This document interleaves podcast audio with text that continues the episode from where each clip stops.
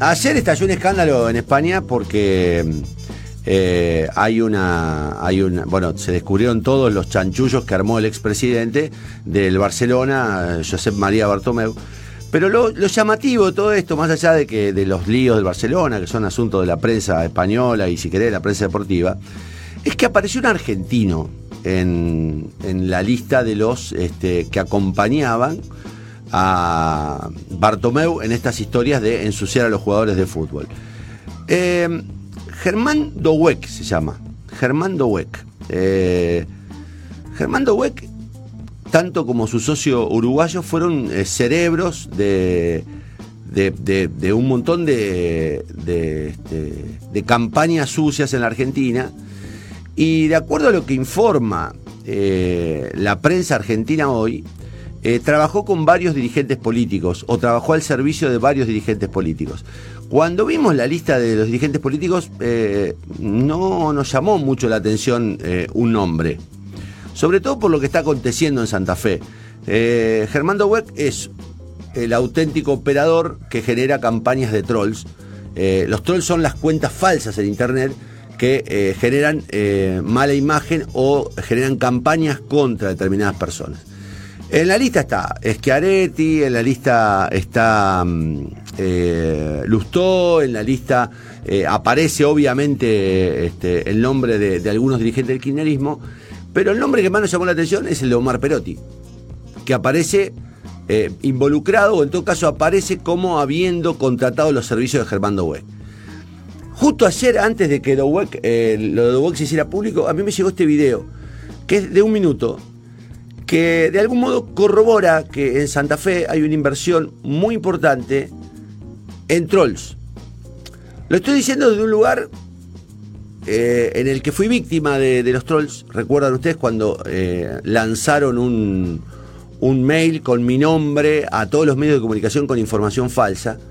Y recuerden ustedes también eh, que en un momento, esto no tiene demasiada importancia, pero la tuvo por lo menos en, mi laburo y la tuvo por lo menos este, en mi actividad profesional, en un momento yo recibí una sanción de Twitter eh, porque había algo así como 200 y pico de, cuentas que me habían denunciado todas juntas por contenido que incitaba al odio. Eso me provocó que Twitter me dejara fuera de, la, de la red social por un tiempo, creo que fueron tres semanas tuve que llegar a la abogada de Twitter para que ella este, intercediera y finalmente me devolvieran la, cuenta. A lo que voy, Dowek es un auténtico empresario trolls, está en el máximo nivel y en su currículum aparece como haber trabajado al servicio de nuestro gobernador Omar Perotti. El siguiente video es una demostración de cómo en Santa Fe están operando los trolls cuando habla el gobernador o cuando alguien se anima a criticar al gobernador. Eh, vean esto, porque me parece que es interesante.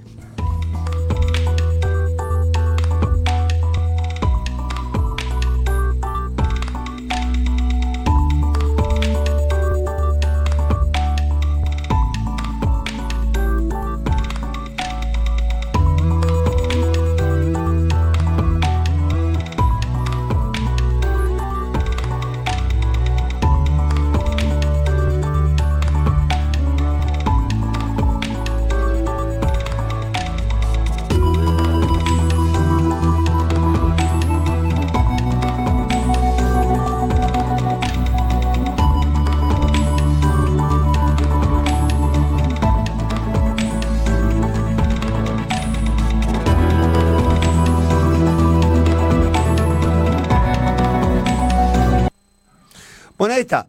Eh, si vos vas a cualquiera de las de los comentarios eh, o de las noticias que, que hablan del gobernador en cualquier diario, vas a ver los comentarios de abajo y se trata solamente de cliquear en la cuenta que opina y te vas a dar cuenta que son cuentas creadas todas entre agosto y septiembre del 2020, o sea, el año pasado. Todas son cuentas que tienen muy pocos seguidores. Todas son cuentas que, cuentas que hablan bien de la gestión del gobernador, lo felicitan, le dicen qué bien gobernador, por fin tenemos un gobernador en serio, bla, bla, bla.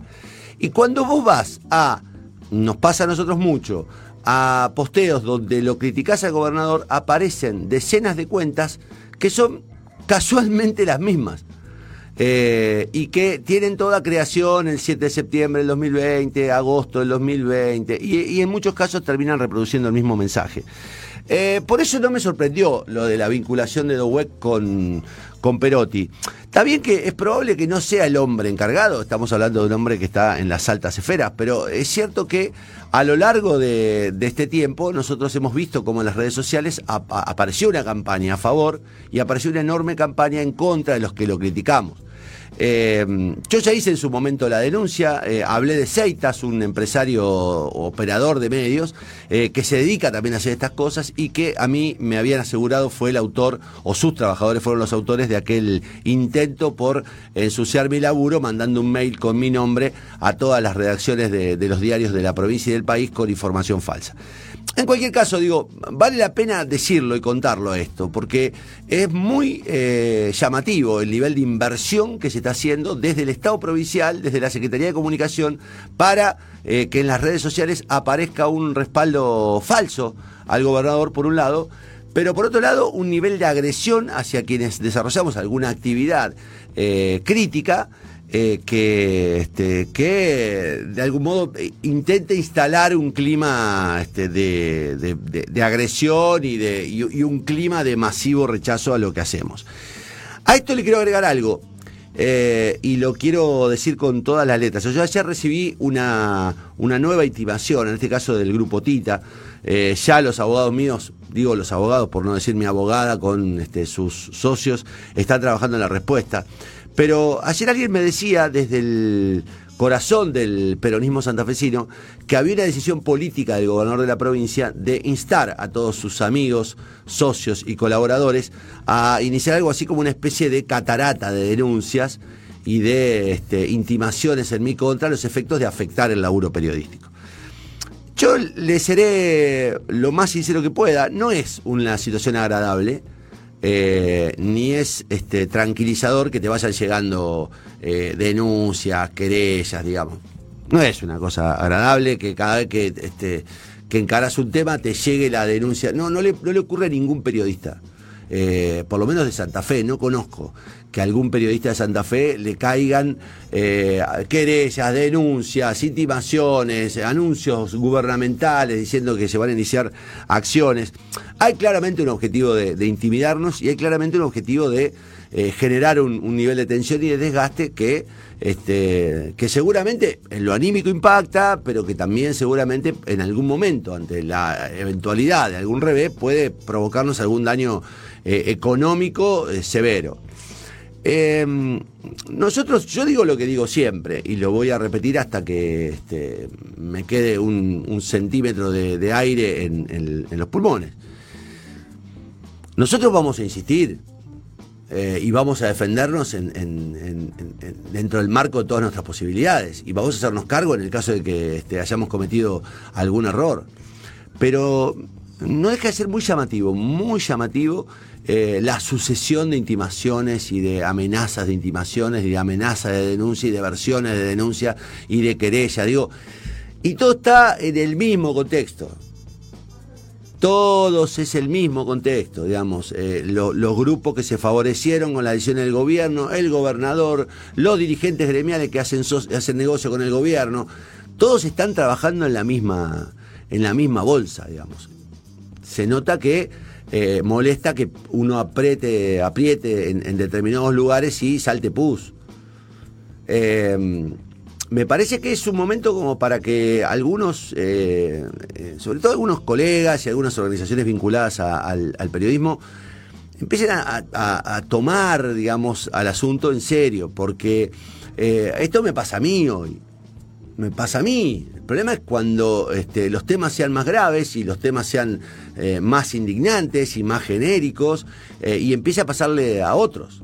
Y ahí va a ser tarde. Va a ser tarde. Va a ser tarde porque esto es como eh, una pudrición.